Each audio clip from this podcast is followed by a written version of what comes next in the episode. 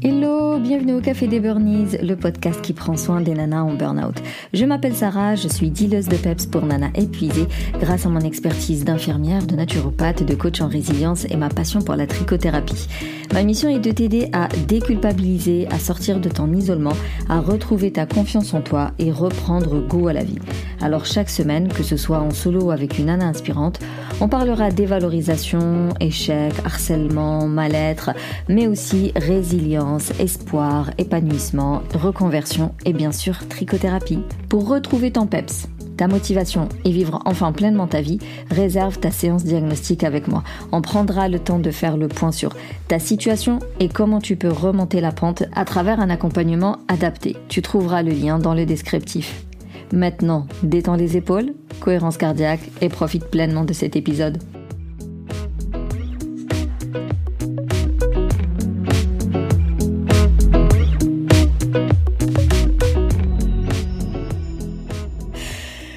Les filles, j'espère que vous allez bien. Merci beaucoup pour votre présence aujourd'hui.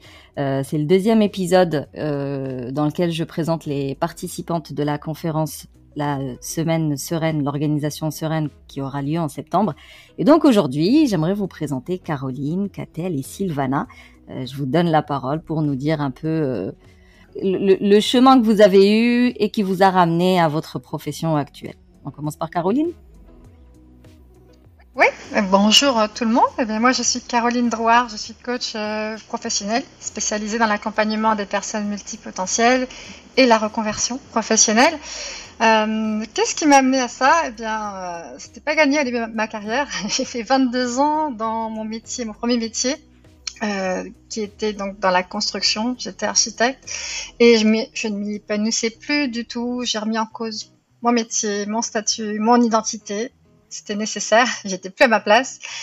Et j'ai entrepris ma reconversion et, et j'ai spécialement de, destiné, je me suis vraiment positionnée pour accompagner d'autres personnes comme moi qui avaient fait plein de choses dans leur vie, des tas de personnes, des, des, des femmes notamment.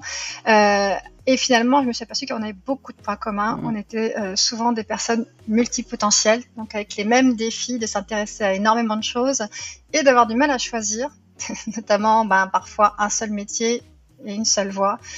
Donc euh, j'ai décidé de, les aider du coup à pouvoir se positionner, choisir leur activité, leur, euh, euh, leurs outils aussi pour, pour faire des choix et, trouver leur voie épanouissante. Je suis Catal Rapin, formatrice et coach en qualité relationnelle. J'ai un parcours un peu atypique parce que j'ai commencé, j'étais ostéopathe. Euh, c'était un métier de cœur, un métier passion que j'aimais beaucoup. Euh, à contre-cœur, je l'ai arrêté au bout de 10 ans parce que j'avais des problèmes de santé. Euh, j'ai entrepris une reconversion en écoutant plutôt ce que les autres disaient plutôt que mes propres choix. Et j'ai fait un master administration des entreprises, à la suite de quoi j'ai intégré une société en tant que responsable administratif et financier. Euh, donc, grand écart, rien à voir. Euh, et euh, j'ai eu un peu la sensation de passer du monde des bisounours au monde impitoyable de l'entreprise, où il y avait beaucoup de conflits et je ne comprenais pas comment faire, je comprenais pas pourquoi je pas à communiquer avec les gens. Et je me suis intéressée à tout ce qui était outils de communication notamment la CNV, communication non et DCM Process Com, Process Communication Modèle. Euh, il y a 4 ans, j'ai entrepris une reconversion, d'abord en tant que coach, euh, et je me suis fait certifier sur l'outil de communication PCM, Processcom, ainsi que sur Cartman Process Model pour la gestion des conflits. Donc finalement, beaucoup d'outils de connaissance de soi. Tout à fait, exactement. Pour mieux, euh, mieux travailler ensemble pour mieux travailler ensemble, pour mieux communiquer, pour savoir comment interagir avec les gens, éviter les conflits, euh, tout ça. Et mon objectif, ce que j'aime tout particulièrement, c'est aider les gens, à les accompagner, à savoir mieux s'affirmer. Ok. Et Sylvana? Donc moi c'est Sylvana, je suis coach en développement personnel, en connaissance de soi et surtout anti-développement personnel toxique. C'est-à-dire que euh, je n'en peux plus des quand on veut, on peut et euh, bouge-toi, ça va le faire. Non, c'est pas ma conception du développement personnel.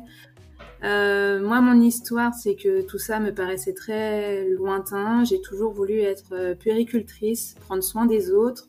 J'ai été ensuite, j'ai fait des études d'assistante sociale et je n'ai pu exercer aucun de ces deux métiers que j'aimais. J'ai atterri dans la fonction publique et au bout de dix ans, euh, je ne trouvais plus de sens à ce que je faisais et je me suis demandé comment je pouvais aider autour de moi, comment euh, je pouvais changer le monde à ma façon.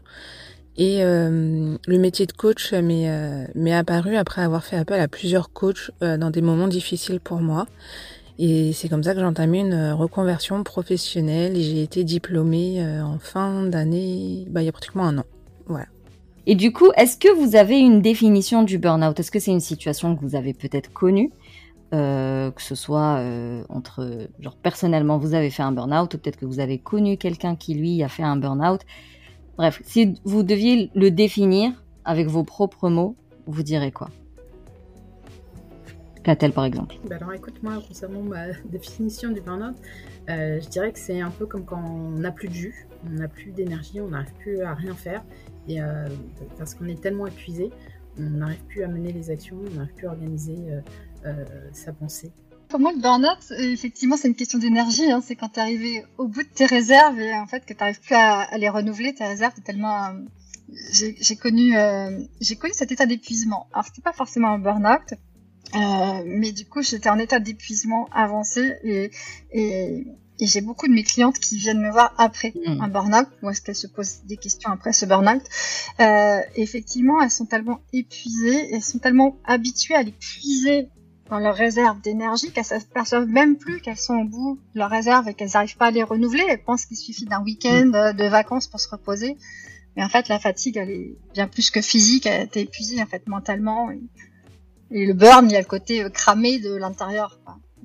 Exactement. C'est vraiment un gros piège hein, de croire que deux semaines de vacances et ça va aller. Euh, mais c'est tout le travail qu'on fait finalement. C'est de rappeler que un épuisement euh, comme ça, euh, cognitif, émotionnel, bah, il suffit pas juste de faire une sieste. Quoi. Il y a tout un travail de fond à faire et c'est le seul moyen de, rebondir réellement et, et de pas refaire d'autres rechutes. Et, et Sylvana, du coup, quelle est ta définition? Moi, ma définition, c'est un épuisement physique et mental, donc ce que vous disiez. Euh, mais ce qui a été révélateur pour moi et pour certaines personnes de mon entourage, c'est quand on commence à prononcer la phrase si je faisais un effort, ça irait mieux quand même. Et en fait, cet effort, on peut pas le fournir. Mmh. C'est pas possible parce qu'on est justement dans un état d'épuisement, mais on croit quand même qu'on est responsable. On croit quand même qu'on va s'en sortir si on y mettait de la bonne volonté. Et quand il y a une personne qui vient me voir en me disant ça ou des, mots similaires, je me dis non, tu vas chez le médecin d'abord et on en reparle après. Et du coup, c'est de là que c'est venu euh, euh, ce concept de développement personnel euh, non toxique. Oui, parce que moi j'ai été concernée et c'est des phrases que j'ai entendues où c'était quand on veut on peut et quand on peut on doit. Donc quand on veut on doit. Donc tu te bouges et ça ira mieux où euh, tu es responsable de ce qui t'arrive, euh, tu l'as bien voulu, parce que si tu ne l'avais pas voulu, tu serais pas en burn-out. Donc euh, tu l'as cherché, donc maintenant tu assumes les conséquences, et, et, puis de toute façon ça n'existe pas, c'est pour les faibles. Voilà ce que j'ai entendu de la part de certains coachs. Ah oui, et là, je, me suis pensais que tu allais parler d'amis, de famille, des trucs comme ça. ah ouais, non, zut, non, ça c'est pas possible. Mais du coup, toi, qu'est-ce que tu as fait pour t'en sortir? Alors moi, c'est un burn-out maternel ou parental. Euh, bah, ça dépend des, termes, de comment on, l'emploie. Euh, c'est-à-dire que moi, je ne supportais plus d'être avec mes enfants, je ne supportais plus leur vision, de, me dire que j'avais des enfants, ce n'était plus possible. Euh, j'avais juste une envie, c'était de prendre mes valises et fuir, fuir à l'autre bout. Mmh.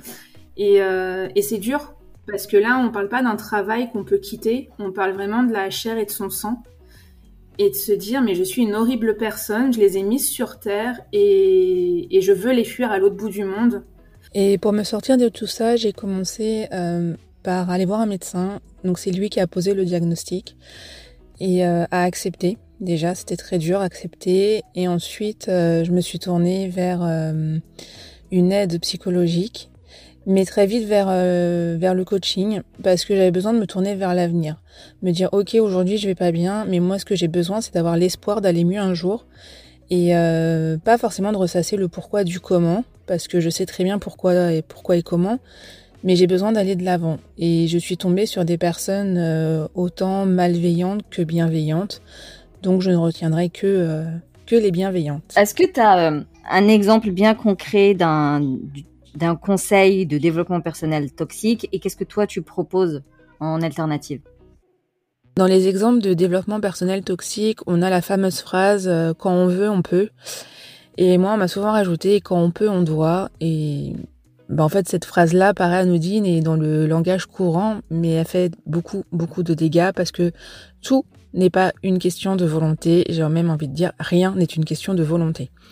Euh, on a aussi l'hyper-responsabilisation où euh, tu es responsable de tout ce qui t'arrive, de tout ce qui t'est arrivé.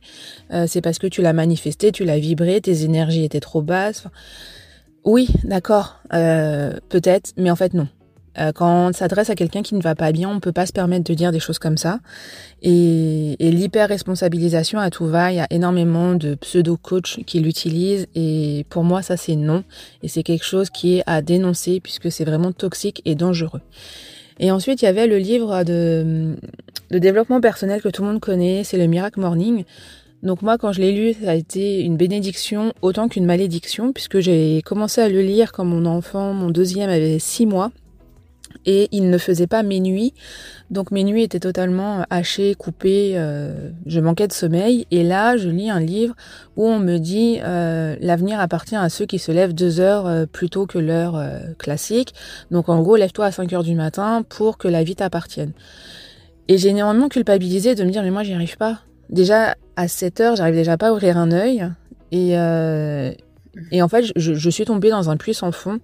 Et mon mari m'a dit mais Comment tu veux te lever avant en sachant que le petit te réveille déjà à 4 heures et que c'est le sixième réveil donc c'est pas possible qu'à 5 heures tu te réveilles euh, fraîche et dispo comme une rose pour faire 5 euh, activités avant de commencer ta journée. Avec le recul, ce que j'en retiens et ce qui est un peu mon message aussi, c'est les premières activités, les premières actions que tu vas mettre en place à ton réveil vont déterminer la qualité de ta journée.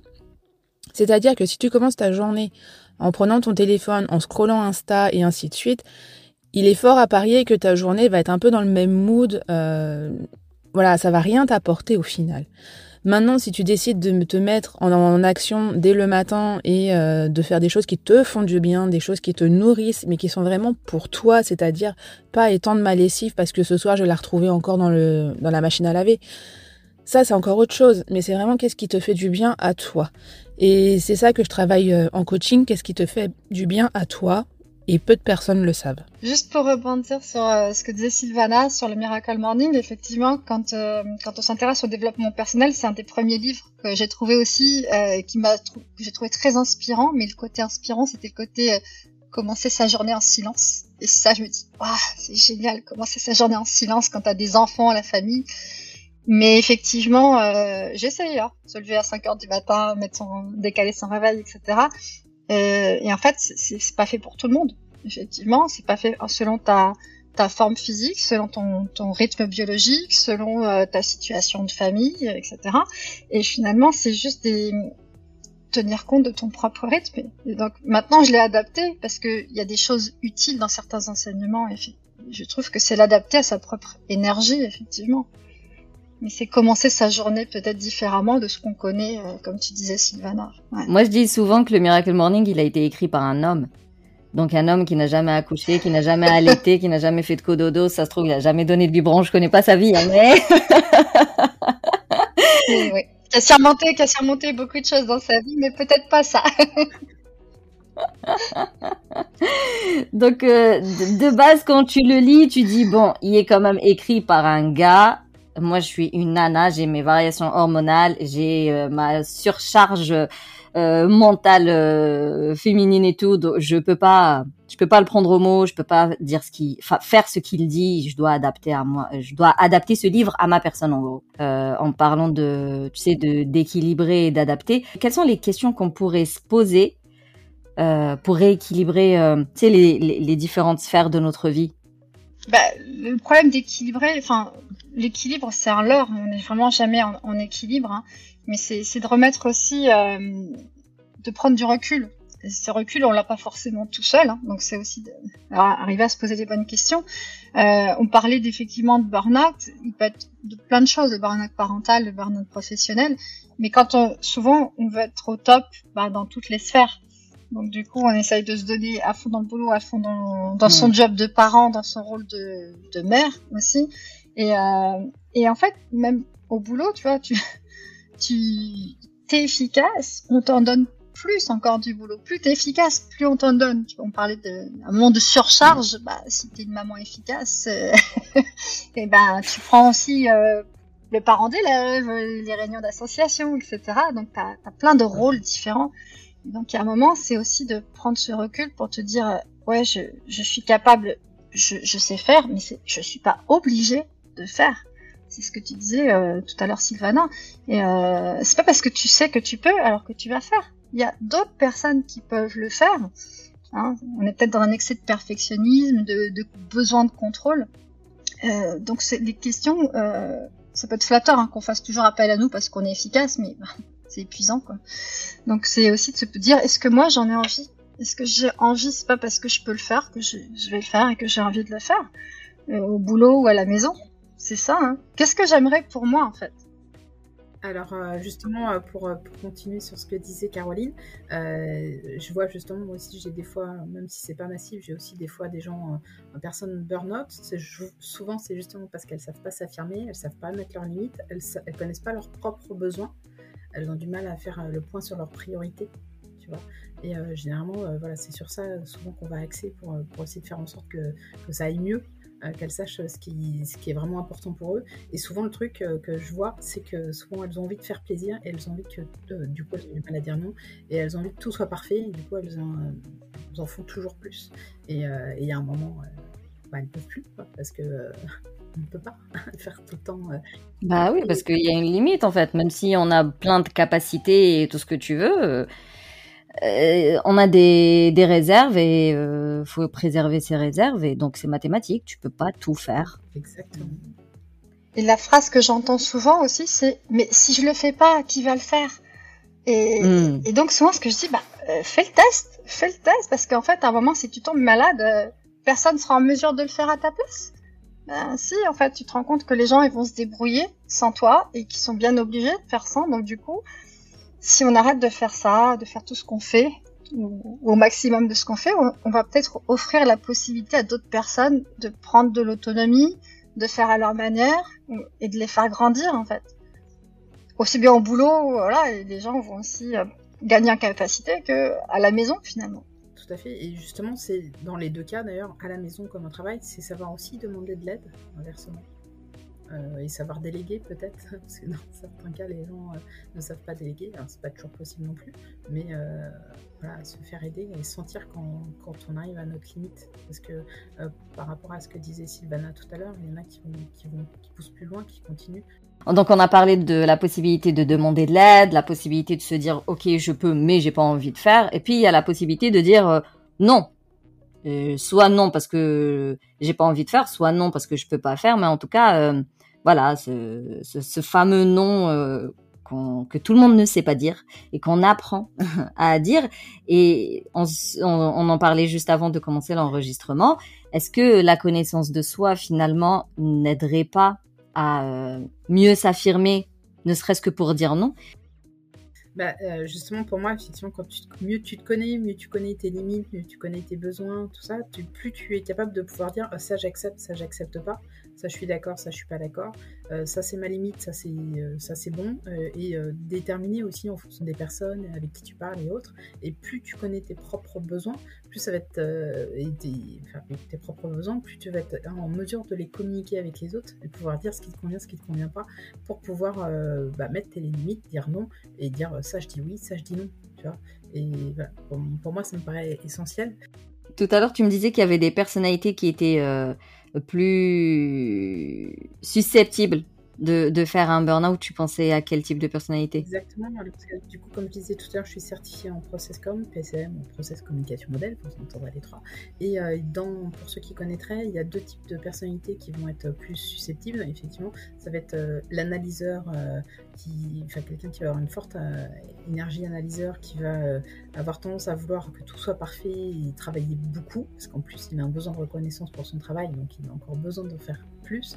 Et, et un autre type de personnalité, surtout si les deux énergies sont associées, être empathique, qui lui a envie de faire plaisir à tout le monde. Et euh, bah, il a tellement envie de faire plaisir à tout le monde qu'il sait pas dire non, il a du mal à s'affirmer et il se retrouve à faire plein de choses et, qui n'étaient peut-être pas dans ses compétences ou il n'avait pas le temps de le faire, mais il va le faire parce qu'il il n'a pas su dire non.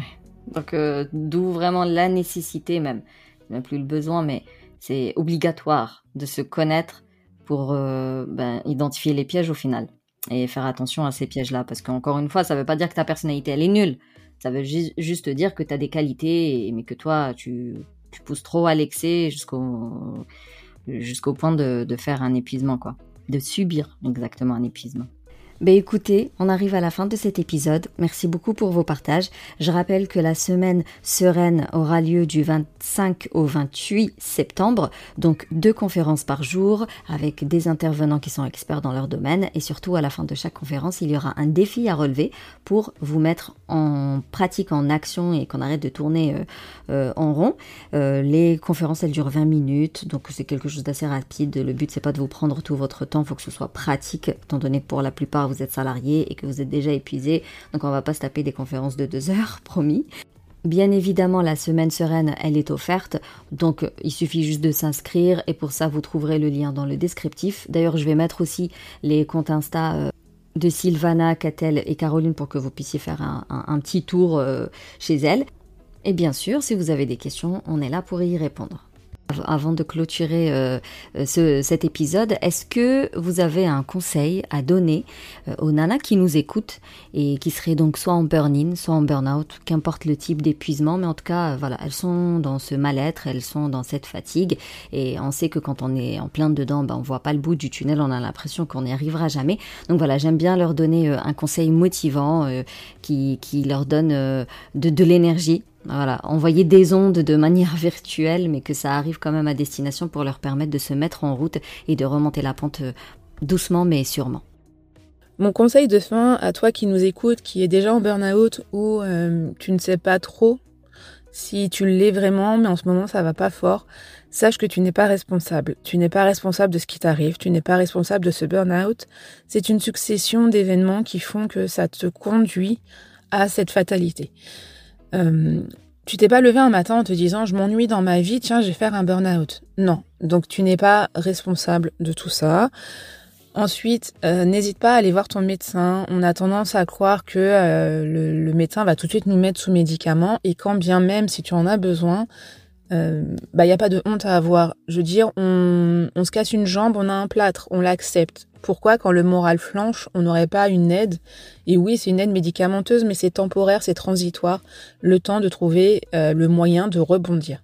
Et justement, pour rebondir, c'est te connaître, savoir qu'est-ce qui te fait du bien à toi, euh, qu'est-ce qui vibre pour toi, qu'est-ce qui te nourrit. Et ça, c'est quelque chose dans notre société actuelle euh, où on nous l'a pas appris. On nous a appris à satisfaire les besoins des autres, mais pas nos propres besoins. Et revenir à soi, c'est vraiment la priorité. Voici mon conseil de fin. Reviens à toi. Qu'est-ce qui te fait du bien à toi et de quoi tu as besoin? J'ai un, conseil effectivement à donner à une personne qui traverse euh, cette épreuve de, l'épuisement. Eh bien, ce serait de prendre du recul. Et alors, comme je sais que souvent on n'arrive pas à le faire seul, c'est surtout d'en parler avec ses proches, avec une personne ressource dans son entourage. Ça peut être euh, son médecin traitant, son médecin généraliste, mais aussi des personnes de son entourage, des proches, qui vont nous aider déjà euh, en parlant à décharger cette pression mentale euh, parce que ces proches ils sont pas là que quand tout va bien, ils sont aussi là bah, pour nous écouter quand ça va moins bien et qui vont aussi nous aider à mettre en place des stratégies pour se décharger de certaines tâches euh, pour pouvoir s'écouter un peu plus et apprendre à dire non, surtout à dire non à ce qui ne nous convient pas. Mon conseil, moi, ce serait on l'a un peu vu, bah, d'essayer d'apprendre à, mieux se connaître, euh, notamment ses limites, ses besoins, euh, apprendre à dire non, on l'a vu, euh, gérer ses priorités, savoir demander de l'aide, du coup, et donc après tout ça pour savoir prendre soin de ses besoins.